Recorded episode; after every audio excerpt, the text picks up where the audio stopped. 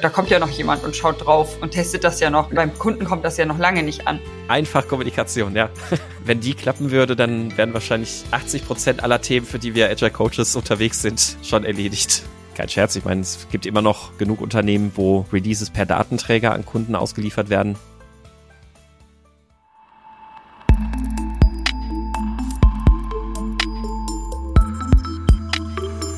Andrena entwickelt. Der Podcast von Andrena Objects. Von EntwicklerInnen für EntwicklerInnen. Willkommen zu einer weiteren Folge Andrena entwickelt. Heute wieder zu Gast Ina und Sebastian von Mein Scrum ist kaputt. Hallo Ina. Hi. Hallo Sebastian. Hallo. Und zu meiner Seite Max, ebenfalls von Andrena. Hallo. Wir haben in den letzten äh, Podcasts darüber gesprochen, wie wir ein Team von in einem agilen Prozess dazu bewegen, nach jedem Sprint ein Inkrement zu liefern, das man theoretisch ausliefern könnte, das auch funktioniert. Nun ist die Frage, wie kommen wir zu diesem Prozess des Auslieferns? Weil wir haben öfters in Teams nach jedem Sprint ein Produkt, das man verwenden kann, aber irgendwie wandert das nicht unbedingt zum Kunden. Habt ihr da irgendwie Erfahrung mit oder wie läuft das bei euch in den Projekten ab? Ja, ich äh, würde sagen, wir, ne? also, also bestimmt schon mal schon mal das ein oder andere Mal erlebt die Situation. Ja, also das, ähm, wie du es ja schon gesagt hast, das, das Spannende ist ja dann, ähm, selbst wenn es die Teams dann schaffen, in so Inkremente zu kommen, gibt's ja dann oft dann noch die organisatorischen Hürden manchmal auch drumherum, die es erschweren, dass man dann auch anfangen kann zu releasen. Also es gibt sicherlich Produkte, wo das Releasen nicht immer so selbstverständlich einfach ist. Ähm, das Team, äh, das ich so ein bisschen im Hinterkopf hatte, als wir im letzten Podcast gesprochen haben, bei denen ist das tatsächlich so, da laufen äh, Geräte in Industrieanlagen und diese Industrieanlagen ja, da wird was weiß ich was äh, an Chemikalien und sonst was hergestellt und da hat niemand ein Interesse daran, jeden Tag irgendwie dahin zu gehen und ein Update einzuspielen. Oder wenn man dann sagen würde, ja klar, dann machen wir das alles automatisiert over the air. Auch da hat eigentlich niemand Interesse dran, weil die natürlich nicht wollen, dass sich an der Anlage, die viele hundert Millionen Euro kostet und wo ein Ausfall der Anlage ähnlich viele Millionen kostet, ähm, dass da irgendwas sich daran überhaupt verändert. Außer es ist absolut sicherheitskritisch. Ähm, also so gibt es sicherlich natürlich dann unterschiedliche Teams und unterschiedliche Produkte.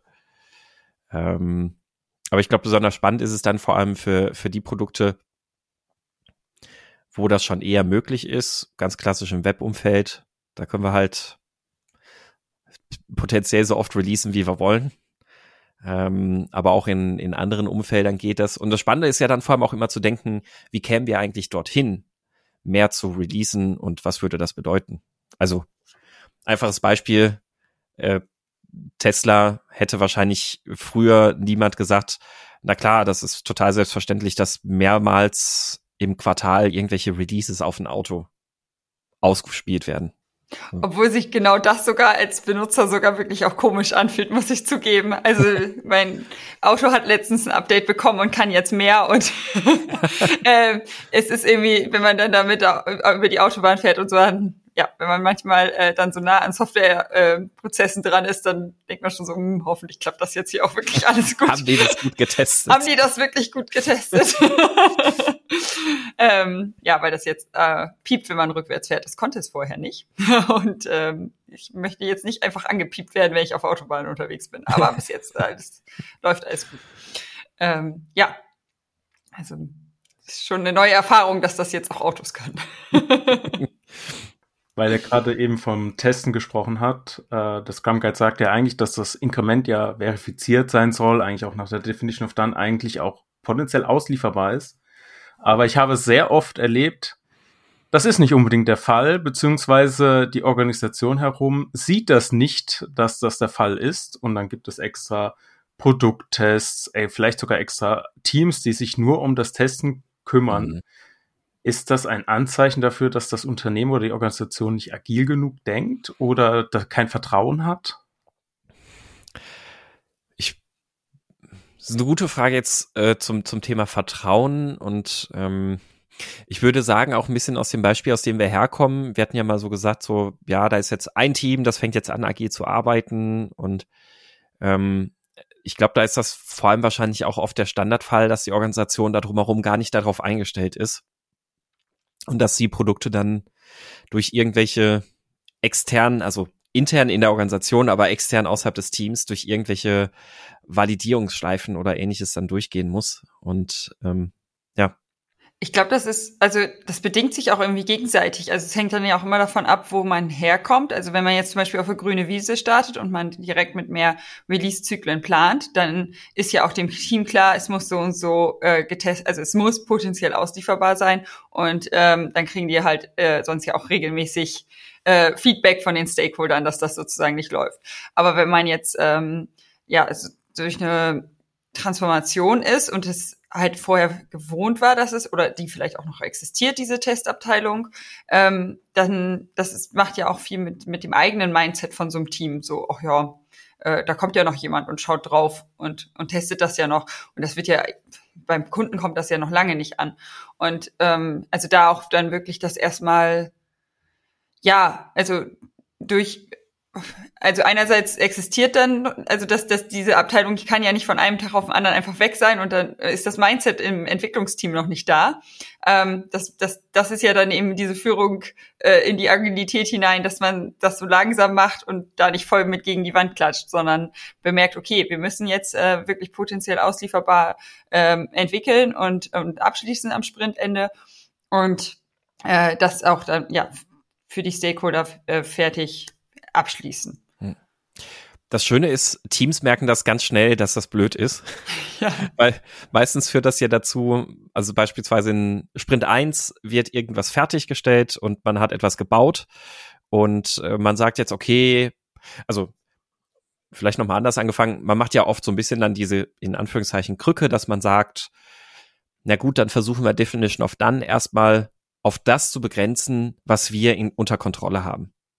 Wir, wir haben es jetzt vielleicht mit unserem agilen Pilotteam noch nicht geschafft, dass wir sagen, wir holen da jemanden aus dieser Test- oder Validierungsabteilung mit ins Team, obwohl es eigentlich so gehören würde, aber geht gerade irgendwie noch nicht.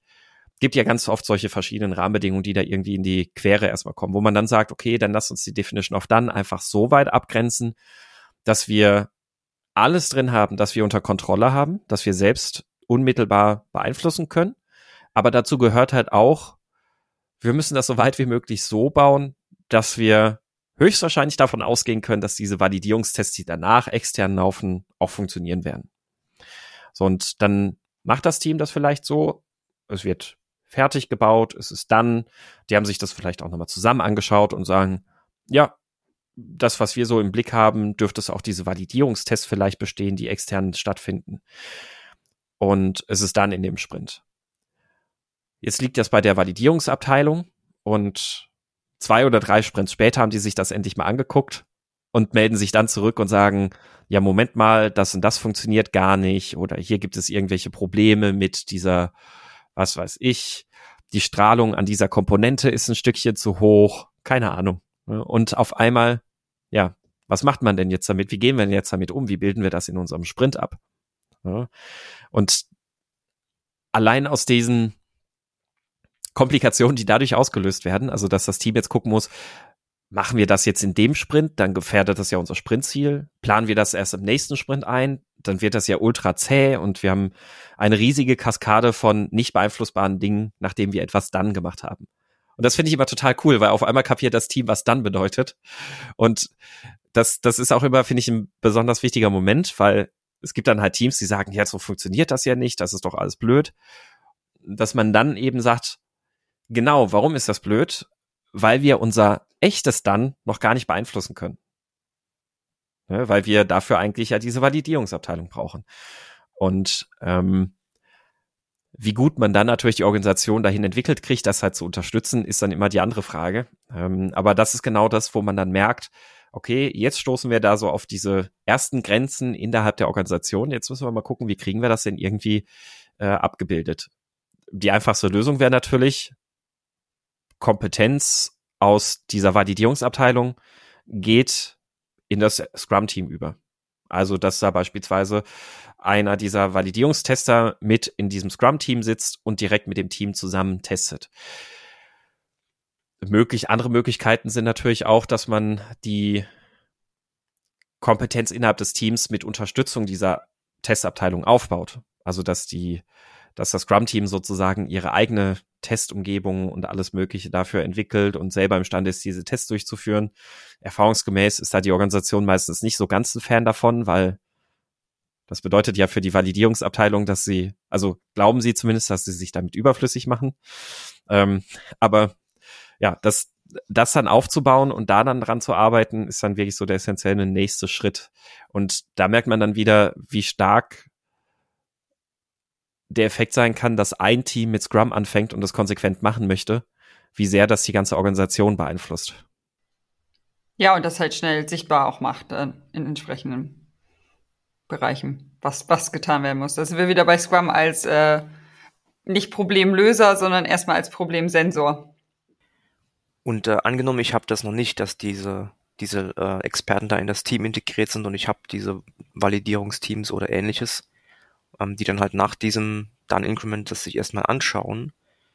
Ähm, ist, ist das dann, wo diese Release-Sprints entstehen? Weil du irgendwie sagst, ja, ich habe ja so viel Rückmeldung oder muss mit denen zusammenarbeiten, um dieses Release fertig zu kriegen, äh, dass ich keinen normalen Sprint mehr machen kann?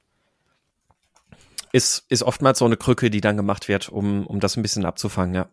Das Problem oder das Risiko dabei ist natürlich, dass man halt anfängt, dieses, dieses Feedback, solche Dinge zu sammeln und der Berg an potenziellen Risiken, der sich dann für so einen Release-Sprint daraus ergibt, beliebig hoch sein kann. Ne? Also selbst wenn ich dann sage, okay, wir haben jetzt vier Sachen, haben die Validierung nicht bestanden, das packen wir dann jetzt auf unsere Liste für unseren Release-Sprint. Und dann guckt man sich das im Release-Sprint an und stellt vielleicht dabei dann fest, die Sachen sind viel größer, viel komplexer, was da jetzt noch zu tun ist und umzubauen. Also das Risiko, das damit einhergeht, ist natürlich sehr, sehr groß. Also ähm, deswegen bin, bin ich da durchaus ein Fan von, eher zu sagen, wie könnten wir es denn erstmal ohne Release-Sprint machen? Und selbst wenn man jetzt zum Beispiel es vielleicht noch nicht unmittelbar schafft, dass jemand aus so einem, aus so einer Validierungsabteilung Teil des Entwicklungsteams wird, ist ja trotzdem die Frage, wie können wir zum Beispiel vielleicht Prozesse definieren, zusammen mit dieser Validierungsabteilung, die es uns trotzdem ermöglichen, zumindest sehr kurze Feedback-Zyklen zu bekommen. Also, dass wir sagen, wenn wir was im Sprint fertiggestellt haben, dann habt ihr sozusagen so eine Art Fastlane oder irgendwas, wo ihr solche Validierungssachen mit einer sehr kurzen, mit einem sehr kurzen Service Level Agreement sozusagen bearbeiten. Also, dass man ein bisschen mit solchen Prozessen arbeitet. Be bedeutet einfach Kommunikation. Man muss sich dann auch mit den Kollegen aus der Abteilung zusammensetzen und überlegen, guck mal, das ist jetzt gerade das Problem, weil sich unsere Arbeitsweise geändert hat. Und ähm, wie könnten wir das denn irgendwie zusammen lösen? Und solche Prozesse sind dann auch nicht die finale Lösung, aber sie sind zumindest einmal auch wieder so ein kleiner, kleiner Schritt in dieser Prozessentwicklung. Ich finde das schön, wie du sagst, einfach Kommunikation. Einfach Kommunikation, ja. Ja. wenn, wenn die klappen würde, dann wären wahrscheinlich 80 Prozent aller Themen, für die wir Agile Coaches unterwegs sind, schon erledigt. Was jetzt auch ein bisschen der Punkt war, wir haben jetzt hier auch viel von äh, Verifikation, Validierung und so weiter gesprochen. Das ist ja relativ technisch in den meisten Fällen, zumindest mal so, wie ich das beobachtet habe. Wie sieht's denn aus mit einer Validierung quasi in Produktivumgebungen mit wirklichen Stakeholdern? Weil das meistens ja wirklich erst dann passiert, wenn wirklich die Software beim Kunden landet. Wie kann man das gut in diesen Prozess integrieren? Oder sagt man einfach, ja gut, dann halt für das übernächste Release gibt's dann halt das Feedback eingebaut? Vieles fällt natürlich wirklich erst im, äh, im Produktivbetrieb dann sozusagen auf. Aber ich äh, bin ja, also was finde ich, oft so ein Anti-Pattern ist, was ich immer wieder sehe, ist, dass keine echten Stakeholder und End-User im Review sind und ähm, einfach dann böse überrascht werden, also oder ja auch positiv überrascht, ich möchte jetzt gar nicht so schwarz malen, äh, was, was dann ausgeliefert wird, aber dann einfach wirklich diese Feedback-Schleife zu nutzen. Das Review ist so gedacht, dass der, der es nachher benutzt, da schon mal drauf schaut, direkt Feedback geben kann. Dann sind das auch äh, Feedback zu Sachen, mit denen sich das Team gerade beschäftigt hat, also dass es nämlich nicht im übernächsten Sprint dann wieder aufschlägt. Und ähm, also ja, da wirklich so nah wie möglich versuchen, an den Stakeholdern, am User da dran zu sein und, und die auch immer wieder regelmäßig einzuladen. Vor allem, es hat extrem viel mit der Wertigkeit vom Sprint Review zu tun. Also, ähm, das finde ich, merkt man ganz krass, wenn man ähm, sich sehr viel Mühe gibt, ein, ein Scrum-Team so zu entwickeln, dass sie wirklich auch über ihren eigenen Tellerrand gucken und dass sie sich als Team verstehen und gemeinsam ihre Ziele versuchen zu erreichen, dann merken die ganz schnell, wenn das Sprint Review halt nicht von Stakeholdern und ähnlichem besucht wird, weil dann fragen sie sich, wofür machen wir es eigentlich? Also wir wissen ja, was fertig ist. Ähm, das ist, also ich kenne einige Scrum-Teams, die machen Sprint-Reviews durchaus vor allem für sich, ähm, weil sie sonst keine Ahnung haben, was sie da eigentlich gebaut haben. Also sprich, sie, sie brauchen das eigentlich als einen Termin für sich und verstehen das auch so. Meinst und, du jetzt für sich als Team oder für genau, sich für, für sich den PO? Team, genau, für sich als Team, genau. Und, okay. Oder auch den PO. Also, Weil ja. das ist das mit dem PO, das ist eher das, was ich so beobachte. Ja, genau. Ja, also das, das auch, genau. Also sagen wir innerhalb des Scrum-Teams. Und mhm. da, genau dafür ist es ja eigentlich nicht gedacht. Und wenn man, wenn man jetzt davon ausgeht, wir haben das Team auf einem Stand, dass wirklich alle zusammen, alle innerhalb dieses Scrum-Teams, Product Owner, die Entwickler, alle wissen, was da eigentlich passiert ist und was los war, was unsere Ziele waren und wie wir die umgesetzt haben. Und im Review dann keine Stakeholder da sind, dann ist das wirklich halt ganz schnell so eine Veranstaltung, ja und jetzt. Also wir wissen Bescheid darüber, was wir erreicht haben. Wir wissen, was wir als nächstes tun wollen. Also wofür setzen wir uns gerade hier zusammen? Wem zeigen wir da was? Und äh, da merkt man dann wirklich, wenn man, wenn man es da dann schafft, wirklich auch Stakeholder oder warum es so wichtig ist, dann halt Stakeholder dazu zu ziehen und denen, denen das auch zeigen zu können und deren Feedback auch einzuholen. Und ähm, ja, weil ansonsten ist tatsächlich, dann kann man die Sprint Reviews machen, um das Team ein bisschen darauf vorzubereiten. Wir üben das mal, wenn wir dann irgendwann mal Stakeholder dabei haben. Aber viel wichtiger wäre es dann tatsächlich dafür zu sorgen, dass dann auch wirklich die richtigen Stakeholder da sind. Und wie Ina auch schon gesagt hat, je näher Richtung Kunde das geht, umso besser. Also spricht nichts dagegen, auch mal, weiß ich nicht, wenn man zum Beispiel eine Händlerplattform entwickelt für irgendwelche Händler, dann guckt doch mal, dass man da vielleicht mal zwei, drei seiner Händler, die man auf dieser Plattform hat, einlädt und fragt, hey, wollt ihr mal zu unserem Sprint Review kommen? Weil wir gerade irgendwelche Features haben, die für Händler besonders relevant sind und interessant sein können. Und das, das geht meistens immer. Schwieriger auch wieder mit dem, diesem Industriebeispiel, was ich gerade genannt habe. Ähm, aber auch da sehe ich tatsächlich außer firmenpolitisch keine Gründe, warum soll nicht der Techniker, der eine Anlage betreibt, mal zu so einem Sprint Review eingeladen werden. Das ist ja derjenige, der dann am Ende irgendwie auf dieser Maschine auf den Knopf drückt und das Ding sieht. Und ich bin mir hundertprozentig sicher, man wird von dieser Person ein ganz anderes und viel wertvolleres Feedback bekommen als das, was über die Kanäle von Anlagen, Konzipierer, Besteller zu irgendwelchen Produktmanagern und dann vielleicht ins Team Fall. fließt. Der stille Posteffekt. ja. Ja, und, und vielleicht auch, also muss man ja auch oft sagen, ähm, du, du hast ja dann auch oft solche Effekte wie, dass, dass man meint, es besser wissen zu müssen. Also, dass, dass man meint, also aus, aus ein bisschen so einer Leuchtturposition heraus oder Elfenbeinturmposition heraus, ich, ich weiß, was der Anlagentechniker zu wollen hat. Also schon in, ja genau, schon in Lösungsmodus gehen, ohne das Problem wirklich äh, verstanden ja. zu haben. Ja. Oder es kommt oftmals dann der Henry Ford Zitat, äh, dass wenn man den Leuten fragt, was sie wollen, dass sie nur sagen, sie wollen schnellere Pferde deswegen man es selber besser weiß, äh, was nicht unbedingt immer stimmt. Aber ähm, ist da vielleicht auch, wenn wir jetzt gerade über die Review geredet haben, auch ein Problem hinsichtlich der Entwickler, wie sie halt quasi die Produktentwicklung gegenüber Stakeholdern präsentieren, auch das Problem, dass sie da vielleicht nicht unbedingt das Feedback kriegen, das sie bräuchten. Also da habe ich eben auch noch als drüber nachgedacht, dass das, dass, dass auch das voraussetzt natürlich, dass das Review entsprechend aufbereitet ist. Also äh, was Sebastian gerade schon gesagt hat, wenn das ganze Team eigentlich weiß, ähm, was haben wir hier fertig gekriegt, dann werden sie die Stakeholder schon vermissen. Aber in der Realität sehen ja Reviews oft ähm, eher anders aus. Dann äh, geht man irgendwie auf Ticketnummern durch oder so, was auch keinem Stakeholder irgendwas bringen würde.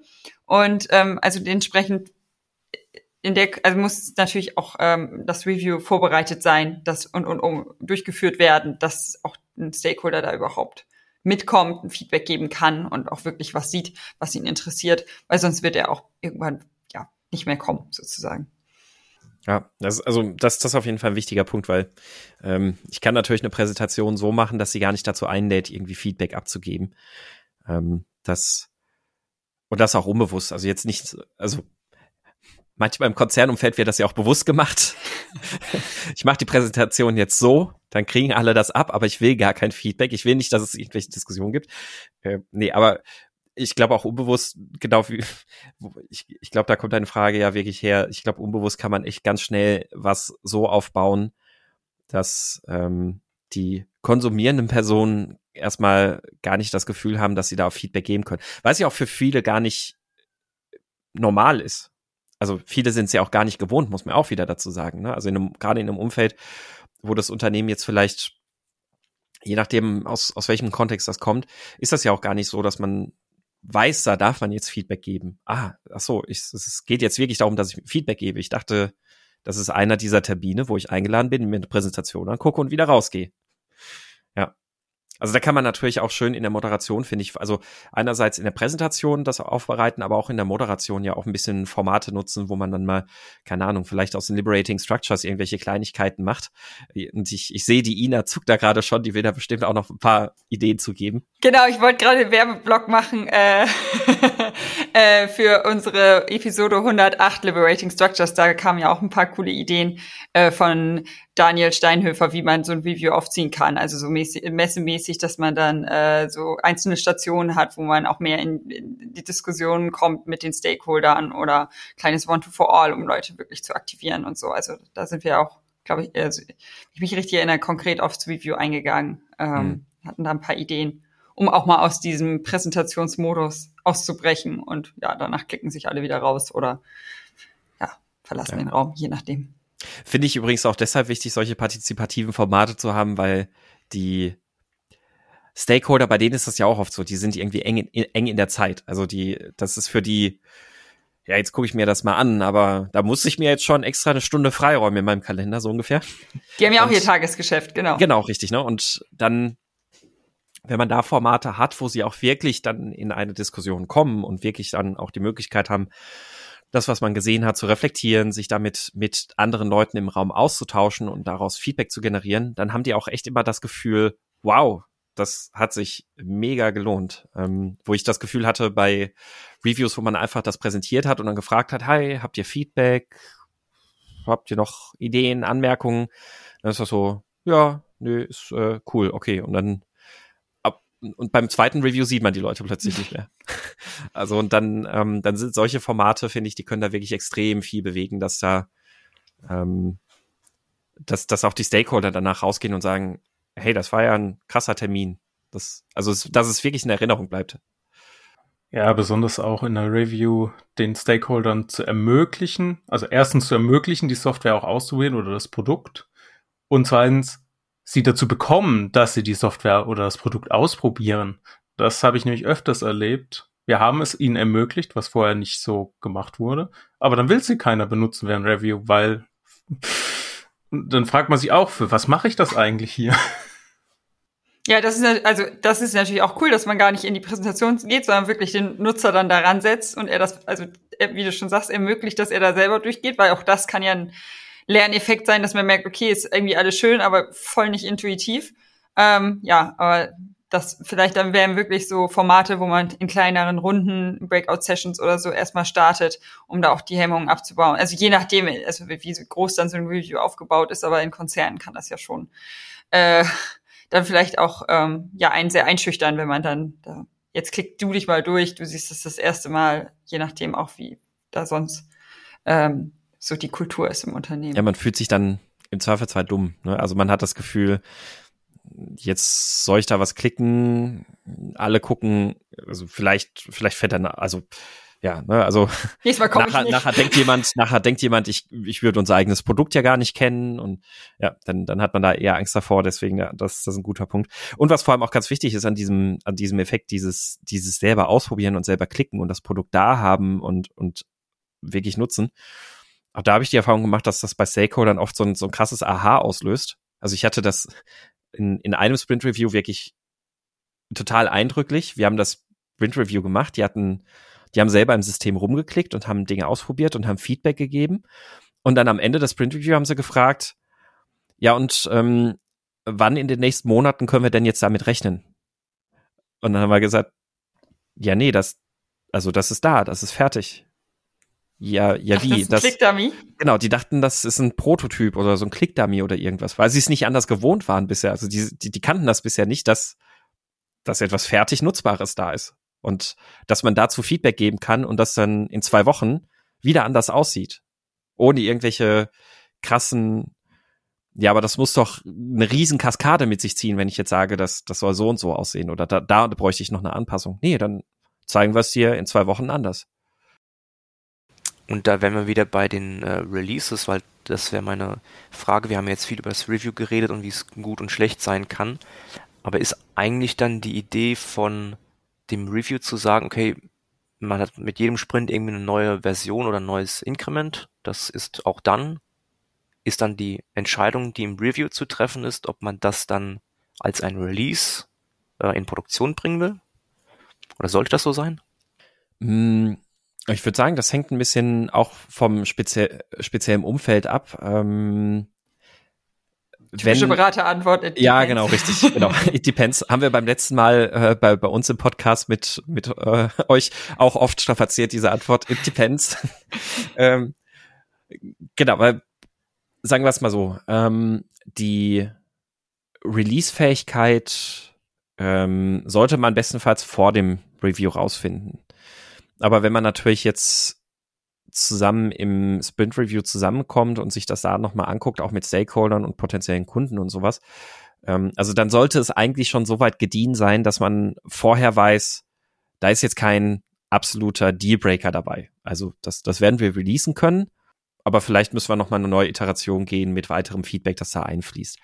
Aber es kann natürlich trotzdem sein, dass man dann irgendwie da die Feststellung macht, gut, okay, für, für den Stakeholder ähm, ist das jetzt irgendwie krass verwirrend oder sowas, dann würde ich das eher zurückhalten. Also wenn sich durch dieses Feedback, das da generiert wird, zeigt, das ist sehr, sehr stark verwirrend und hat eher negative Auswirkungen aufs System, ähm, dann würde ich tatsächlich sagen, gut, dann sollten wir auch in diesem Moment die Entscheidung treffen, na dann können wir das jetzt noch nicht releasen.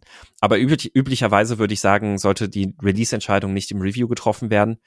Und ähm, im besten Fall hat man natürlich auch vorher im Sprint schon irgendwelche Feedback-Zyklen, die einem helfen zu vermeiden, dass man da so, so in diese Richtung irgendwie dann tatsächlich noch falsch abbiegen kann. Einen anderen Aspekt, den du aber auch gerade genannt hast, das, das finde ich ganz, ganz wichtig, irgendwie dann auch zu erwähnen, hm, dass wir am Ende eines Sprints dann auch jeweils immer ein, ein oder mehrere Inkremente haben, die potenziell releasefähig sind. Sagt der Name ja schon, es muss nicht heißen, dass sie auch released werden müssen. Und was das dann eher konkret heißen kann für, für viele Umfelder ist, dass wir aber zumindest eine Version gebaut haben. Also dieses, dieses Beispiel, was ich, dieses eine Beispielteam, was ich meinte, die zum Beispiel eine Firmware für solche ähm, Geräte, die in Industrieanlagen bauen. Ähm, die würden jetzt nicht 15 Mal im Jahr releasen oder 15 Mal in der Woche, weil wie gesagt, die Anlagenbetreiber würden sich überhaupt erstens gar nicht dafür interessieren, die würden das nicht installieren wollen in so kurzen Zyklen. Ähm, das heißt aber dann trotzdem nicht, dass man nicht regelmäßig Versionen bauen sollte, also Versionspakete sozusagen erstellt, die einem Release gleichkommen. Man verteilt es zwar nicht an die Kunden, aber man könnte jederzeit einfach sagen, hier Kunde nimm und installier. Das, das finde ich mal ganz wichtig. Also stabile Versionen zu bauen und das die ganze Zeit kontinuierlich heißt halt nicht zwingend, es ist ein Release, das jetzt auch tatsächlich dann ausgerollt wird an den Kunden. Und natürlich gilt auch da, wie so oft zum Beispiel im Lean, Value, der generiert wurde und dann erstmal rumliegt, kann natürlich verfallen mit der Zeit. Also das Risiko besteht natürlich, dass wenn ich es dann irgendwann wirklich releasen würde an den Kunden, dass es gar nicht mehr den Wert hat, den es eigentlich hatte, als ich es gebaut habe.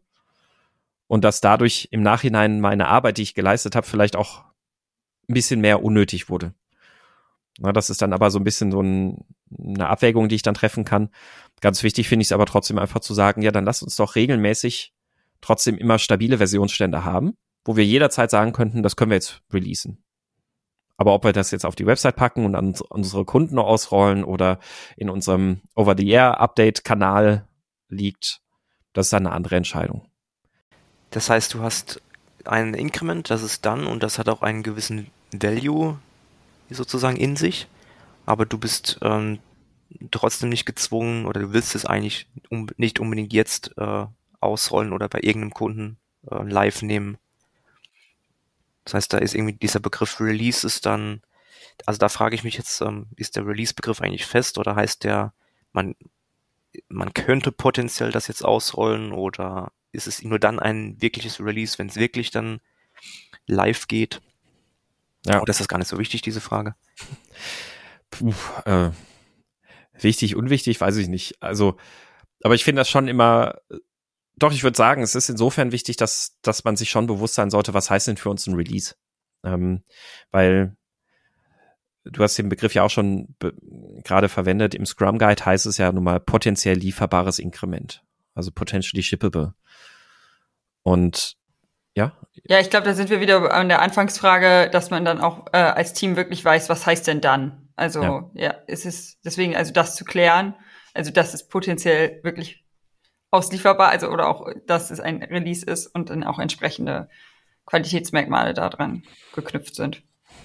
Ja. Genau, na, und das, das würde dann eben bedeuten, das ist dann ein Inkrement oder ein, ein Versionsstand, wie auch immer man das nennen möchte. Aber ein Release ist dann das, ab wo wir sagen, das wird dem Kunden zugänglich gemacht. In welcher Form das dann auch immer ist. Also ob das kein Scherz, ich meine, es gibt immer noch genug Unternehmen, wo Releases per Datenträger an Kunden ausgeliefert werden. Ähm, das können also solche Sachen sein. Das kann sein, dass sie erst auf der Website verfügbar machen. Das kann sein, dass wir es in einen äh, Update-Kanal, wo die Systeme sich automatisch die Updates ziehen, dann ähm, bereitstellen. Oder dass wir, wie wir es halt aus der Webentwicklung kennen, einfach ein stilles Update fahren und plötzlich sieht die Seite halt anders aus. Ja, und dann ist ja ja auch die Frage für wie viele, ne? Also es gibt ja dann auch, dass das irgendwie eine Early Adopter Gruppe ist oder also dass man es erstmal nur in Teilen ja. ausrollt und solche. Also das sind ja alles ja fachliche Fragen dann auch ähm, sollen es gleich so der Big Bang sein oder vielleicht auch nur für ein paar User. Wir hatten es jetzt auch gerade mehrmals über diese Inkremente, die ja Mehrwert liefern, aber nicht unbedingt ausgeliefert werden. Ich hatte es jetzt in größeren Projekten, wo natürlich viele Teams an vielen Aspekten der Software arbeiten. Man hat irgendwie ein fiktives Datum, wo dann eine Software rauskommen sollte, aber irgendwie jedes Team, ja, das muss noch rein, das muss noch rein. Und im Endeffekt äh, war das eigentlich nur das Datum, ab dem Zeitpunkt Leute sagen, was sie alles noch reinhaben wollen. Und dann andere Teams warten und weiterentwickeln und sagen, ja, das will ich aber jetzt doch auch noch reinhaben, weil und man dann so gefühlt äh, statt irgendwie jeden Monat oder wie auch immer man ein Release raushaut, dann vielleicht auf zwei im Jahr kommt, wenn überhaupt. Wie könnte man da entgegenwirken? Klingt für mich vor allem nach einer Frage, die, die auf einer Ebene zum Beispiel, also übergreifend über die Teams geklärt werden muss. Also im, im Sinne einer Priorität und ähm, was, was ist denn eigentlich der Scope des Releases? Weil das ist ja dann so ein, von dem, was was ich da jetzt rausgehört habe, so ein typisches Scope-Creep-Problem. Äh, jeder, jeder wirft noch was in den Topf und sagt, ja, das muss noch dazu, das muss noch dazu.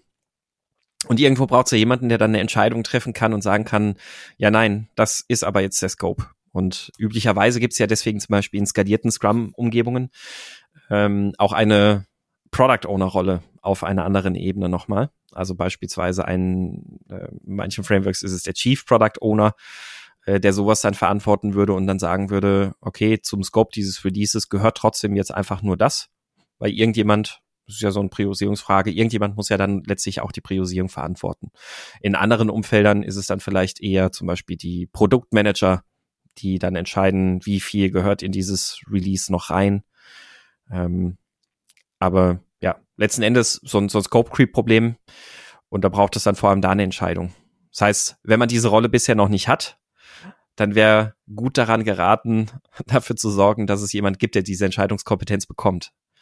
Also da helfen natürlich auch andere Fragestellungen dann sicherlich auch nochmal mit. Ne? Also ähm, das, das ist ja ein Stück weit diese, diese Überlegung oder dieser, dieser Punkt, aus dem auch immer solche eierlegenden Wollmilchsäue entstehen. Ähm, weil man, weil sich's, weil sich's schwer anfühlt oder es den Leuten schwerfällt, sich zu überlegen, was ist denn wirklich essentiell nötig. Ähm, was, selbst wenn man so eine Rolle wie ein Chief Product Owner oder ähnliches in so einem Umfeld nicht hat, vielleicht helfen könnte, wäre, dass man vorher sagt, was ist denn wirklich für dieses Release essentiell? Welches Ziel soll dieses Release erfüllen? Also ähnlich wie es ja in Scrum dann diese Produktziele gibt, dass man das wirklich ganz klar definiert. Und dann hat man auch die Möglichkeit, selbst wenn es wie gesagt so einen Chief Product Owner nicht gibt, dass es vielleicht moderierte Runden zwischen zum Beispiel den Product Ownern gibt und man sich da überlegt, passt denn das, was wir da tun wollen, wirklich in dieses Release-Ziel mit rein? Also passt das wirklich dazu? Und am Ende die große, der große Vorteil vom agilen Arbeiten ist ja, dass man wunderbar feste Termine festlegen kann und mit dem Scope beste Verhandlungsmöglichkeiten jederzeit hat. Man kann jederzeit sagen, das kommt halt rein oder das kommt halt nicht rein. Und so ein Thema spricht für mich zum Beispiel eher dafür, dass man gucken sollte, kürzere Release-Zyklen zu machen.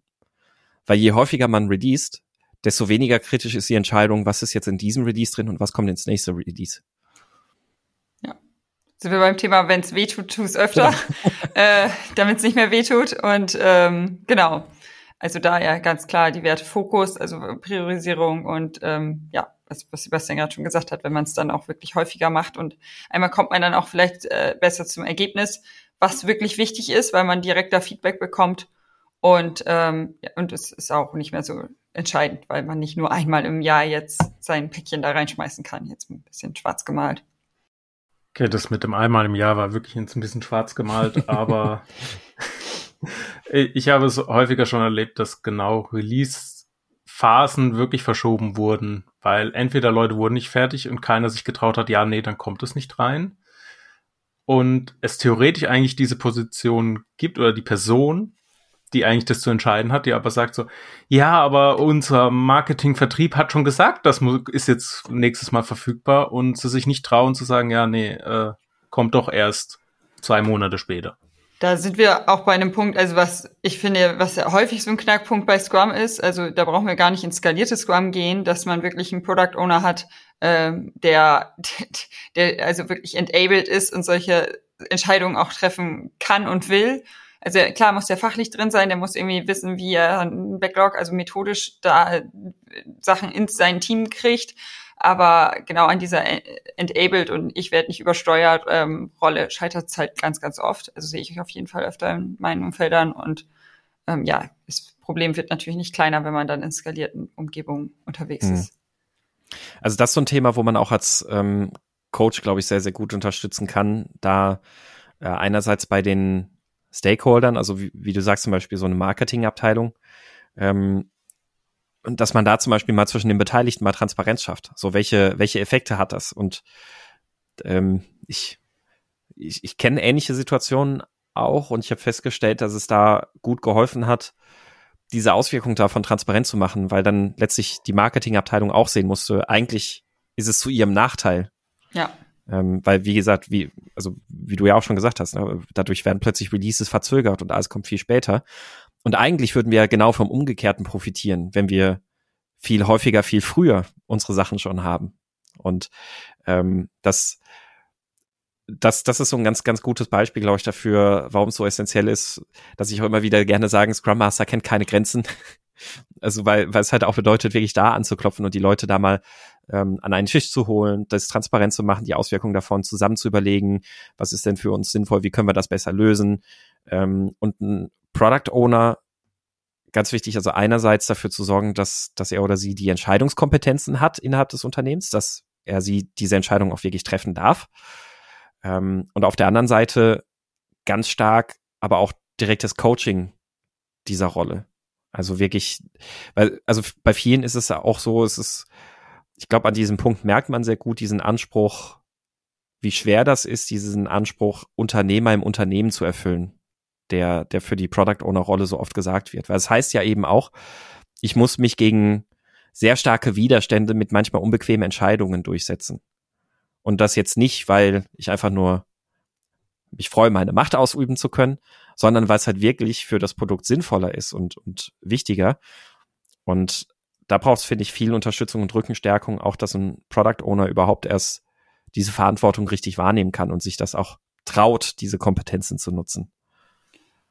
Weil du das eben sagtest, äh, an einen Tisch zu holen. Also da schließt sich der Bogen wieder zum Anfang. Einfach Kommunikation, also wirklich auch da, äh, wenn das starke Abteilungsdenken ist oder Silos da aufzubrechen und ähm, ja, dass die einfach auch einen gemeinsamen Blick da drauf kriegen und ja, dann verstehen, okay, uns helfen kleine Release-Zyklen, es hilft mir nicht, meins jetzt mit Gewalt in dieses Release reinzukriegen. Davon profitieren wir in der Gesamtheit nicht. Es gibt manchmal übrigens auch den Ansatz der Eskalation, also nicht die diese Stufeneskalation im, in der Organisation, aber was ich da auch schon mal gesehen habe, ist, dass man dann gesagt hat, ja gut, dann machen wir halt einfach auf unserer Seite das Release jetzt trotzdem so und dann muss das Marketing halt gucken, wie sie jetzt ihre Versprechungen, die zu leeren Versprechungen wurden, gerade gezogen kriegen. Ähm, persönlich würde ich von dem Absatz meistens abraten. Also erstens finde ich den nicht besonders ähm, äh, kollaborativ und zweitens muss man auch ganz ehrlich sein, am Ende zieht die Produktentwicklung dabei immer den kürzeren. Weil wenn dieser Streit dann, ja, okay, jetzt stehen wir mit einem Produkt da oder jetzt stehen wir mit einem Release da, wo das Marketing Dinge versprochen hat, die jetzt doch nicht da sind. Also das sieht nach der Öffentlichkeit blöd aus. Solche, solche Themen gehen ja ganz meistens dann irgendwelche Ebenen nach oben im Management. Und da wirst du es dann sehr schwer haben, gegen Aussagen vom Management zu argumentieren, die im Sinne von, ja, aber warum habt ihr das dann nicht doch einfach reingebaut? Zu argumentieren. Also deswegen, bin ich da sehr großen Freund davon, wirklich auch in erster Linie vor allem zu gucken, dass, dass alle Seiten verstehen, es ist eigentlich nur zu unserem Nachteil, wenn wir sowas unkontrolliert wachsen lassen und eigentlich genau vom Gegenteil würden wir viel mehr profitieren, auch um eurem Bedürfnis ähm, nachzukommen, dass, dass ihr zum Beispiel beim Marketing habt, wenn ihr Features ankündigt. Ja, ähm, Ina hat ja gerade eben gesagt, ja, wenn es äh, schmerzt, sollte man es häufiger tun. Aber wie würde man jetzt auch von der Organisation und so weiter dahin kommen, häufiger den Release rauszubringen, auch wirklich zum Kunden und nicht nur sagen, ja, er liegt irgendwo auf einem File-Share irgendwo rum. Ich würde es ein Stück weit davon abhängig machen, welche, was die Auslöser dafür sind. Ähm, so ein, ein Grund, den man zum Beispiel oft hört, ist, dass, dass zum Beispiel gesagt wird, unsere Kunden wollen das gar nicht so oft. Und ähm, da könnte man zum Beispiel mal schauen, so welche Kunden haben wir denn und wollen wir uns da nicht einfach mal hinsetzen und die mal abtelefonieren und mit dem mal sprechen. Dass man da zum Beispiel mal einen Kunden findet, der sagt, ja, äh, also ich fände das cool, wenn ihr mir alle zwei Wochen irgendwie dann, dann, dann ein Update gibt, selbst wenn da nicht viel drin ist, aber ich fände das cool. Äh, dann, dann kriegen wir auch vielleicht unsere Update-Prozesse besser in den Griff oder keine Ahnung was. Aber dass man zum Beispiel, wäre eine Maßnahme, finde ich, dass man zum Beispiel einen Kunden finden würde, der sagt, ey, da gehe ich mal mit. Und wenn man dann dabei auch die Erfahrung macht, das funktioniert ja gut, also diese Angst kommt ja auch oft daher, dass in der Vergangenheit Releases vielleicht öfter mal nicht so stabil waren oder nicht so gut geklappt haben. Und dass man dann auch damit zeigen kann, hier guck mal, wir haben das jetzt mal alle zwei Wochen an unseren Kunden released und wir haben keine Probleme gehabt oder sehr wenig Probleme vielleicht. Ähm, und, und damit dann auch wieder die, die Angst reduzieren kann, ja, dann können wir das doch vielleicht auch bei anderen Kunden so machen. Mhm. Also, dass das man ist ein guter Punkt. Also, die, also das, während du das sagst, merke ich ja selber, dass also mit meinem Anfangsbeispiel mit dem Auto, dass ich ja halt auch diese Sorge hatte, so, okay, ich habe jetzt eine neue Version auf meinem Auto und damit fahre ich schnell. Äh, das bisschen komisches Gefühl. Ähm, ja, genau. Also ich glaube, da äh, volle Zustimmung. Ja. Also hängt es auch stark davon ab, wie jetzt der Kunde da mit arbeitet und reagiert, beziehungsweise auch vielleicht auch das Umfeld. Weil, wie du sagst, jetzt in der Autobranche ist man das nicht gewohnt. Es muss aber jetzt nicht unbedingt schlecht sein. Aber man fühlt sich, zumindest mal sehe ich auch so, so ein bisschen immer als Beta-Tester bei Autos, besonders, weil es hängt das eigene Leben dran, im Zweifel. Ja. wenn ich jetzt irgendeinen Webshop habe, ja gut, dann kann ich halt nicht einkaufen, Pech gehabt. Aber es, mein Leben geht in den meisten Fällen davon nicht unter. Aber wie kann man ähm, vor allem die Management-Ebene, die oftmals ja Entscheidungen treffen muss über solche Release-Zyklen, davon überzeugen, dass wir jetzt kein Gefahr sind für das Unternehmen, den Erfolg oder was auch immer, wenn wir jetzt nicht alle drei, sechs oder einmal im Jahr releasen, sondern halt, keine Ahnung, einmal im Monat, alle zwei Wochen, je nachdem, wie lang halt der Sprint ist, dass man sagt, okay, am Ende des Sprints gibt es etwas, das liefern wir aus, reichen es in die App Stores ein, verliefern es an unsere Kunden über irgendwelche Kanäle aus. Wie kann man da ansetzen, die davon zu überzeugen? Weil die müssen es erstmal freigeben. Meistens mhm. hat man als Entwickler nicht die Möglichkeit oder die Befugnisse zu sagen, okay, es kommt jetzt raus an den Kunden. Mhm. Ich würde sagen, an der Stelle geht das auch in erster Linie nur durch ähm, Überzeugen durch Zahlen oder Fakten. Ähm, also das heißt, dass man, also nehmen wir mal als Beispiel Automobilindustrie oder sowas, du hast ja da zum Beispiel trotzdem ja auch dann ähm, Testfahrten etc., die alles da dran hängen. Ähm, dass man beispielsweise da zeigen würde, okay, wir machen hier unsere Releases in diese Fahrzeuge und wir haben diese ganzen Testzyklen und oder Testabläufe, die wir auch mit diesen Fahrzeugen haben. Und äh, wir haben vielleicht auch eine Testflotte an Fahrzeugen, die dann nach unserem eigentlichen Dann stehen. Und wir machen erstmal nur dorthin diese regelmäßigen Releases. Und dann können wir auch zeigen und nachweisen, wie oft es dazu zu Problemen kommt. Ähm, also ich, ich glaube, das ist der einzige Weg, mit dem man wirklich gut ein Management davon überzeugen kann, indem man ähm, in einem ein Stück weit sichereren, kleinen, also risikofreieren Rahmen diese Release-Strategie fährt, um damit halt handfest zeigen zu können, welche Probleme es gibt, die daraus resultieren oder ob das eben einfach gut funktioniert. Und der andere Punkt, also das ist so dieses Zeigen durch Fakten oder Überzeugen durch Fakten. Und der andere Punkt, der glaube ich mit reinzieht, ist, Natürlich freut sich Management immer, wenn man das Ganze kaufmännisch gut darlegen kann. also wenn man natürlich zeigen kann, welche, welche Vorteile das dann ja auch da, dadurch beispielsweise hat und mit sich bringt. Ähm, also das eine ist jetzt eben zu zeigen, den Beweis zu erbringen, das Risiko ist überschaubar. Der andere Beweis oder das andere Argument wäre dann eben zu zeigen, welche Vorteile hat es denn darüber hinaus für uns? Weil wir zum Beispiel kurzfristiger auf irgendwelche Probleme oder ähnliches reagieren können. Also ähm, ich, ich glaube, nagelt mich da jetzt nicht fest. Ich glaube, bei VW war das ja so, dass sie angefangen hatten mit diesen neuen Elektroautos, mit der neuen Softwareplattform, die sie da haben, auch zu sagen, wir möchten den Weg ebnen für Over-the-Air-Updates. Ähm, weil sie sich da aber noch nicht so richtig dann rangetraut haben, war das erste Update, das sie machen mussten, dann trotzdem so, wir müssen alle Autos flashen. So, und wenn man da sagen kann, hey, guck mal, wenn wir vorher gewusst hätten, das funktioniert stabil mit den Over-the-Air-Updates, dann hätten wir uns diesen gigantischen Aufwand, tausende Autos von Hand zu flashen, sparen können. Na, also, dass man zeigt, wie sehr man auch davon profitieren würde, dass man überhaupt fähig ist, das zu tun. Aber es ist, glaube ich, keine triviale Überzeugungsarbeit, ja. Nee, und ähm, also was, weil du es gerade gesagt hast, ist halt äh, viel mit ja zeigen und, und überzeugen in dem Moment, was halt noch mehr dafür spricht. Ähm, also was, was dann ja oft passiert ist, oh ja, wir sind aber ja noch nicht so weit, dass, äh, und dass sich das dann so vor sich her schiebt und äh, weil man dann ja nicht scheitern möchte und nicht genau das Gegenteil erreichen will, äh, so, sozusagen was ganz Schlimmes, äh, also Schlechtes zu releasen und äh, genau dieses Vertrauen dann zu erschüttern, dass man dann so vorgeht, wie Sebastian es gerade gesagt hat, wir suchen vielleicht erstmal einen Kunden, der uns wohlgesonnen ist, äh, der da Bock drauf hat und äh, da auch also die Sicherheit bei ihm herstellt, aber auch für sich selber so, okay, wir kriegen es hin, es läuft, ähm, und um dann äh, weiter in die Breite zu gehen.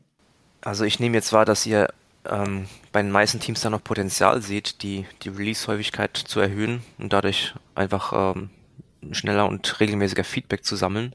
Habt ihr es eigentlich mal erlebt, dass ein Team schon da quasi das Maximum erreicht hat oder vielleicht sogar einfach zu oft released hat? Keine Ahnung, weil vielleicht da weniger ähm, Qualitätschecks äh, etabliert waren oder einfach die gar keine, gar keine richtigen Dann-Inkremente vorhanden waren?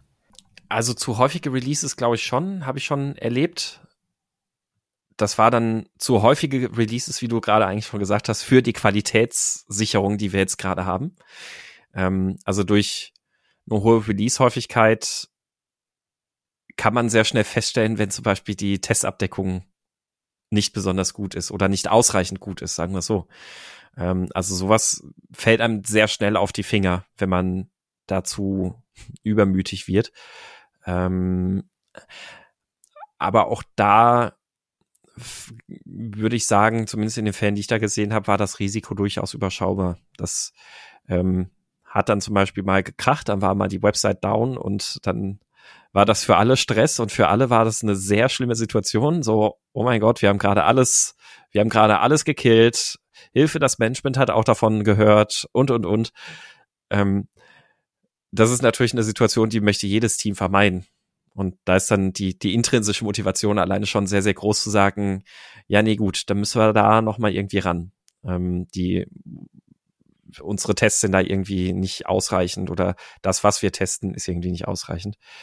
Ähm, sonst würde mir aber bisher eigentlich nichts einfallen, wo ich das Gefühl hatte, da wurde zu oft oder zu häufig Release. Ich glaube, ich glaube, am ehesten kann das dann eigentlich nur vielleicht in der Form passieren, wenn du, wie gesagt, Releases hast, die ein Kunde zum Beispiel manuell durchführen muss und da hat er gar keinen Bock drauf.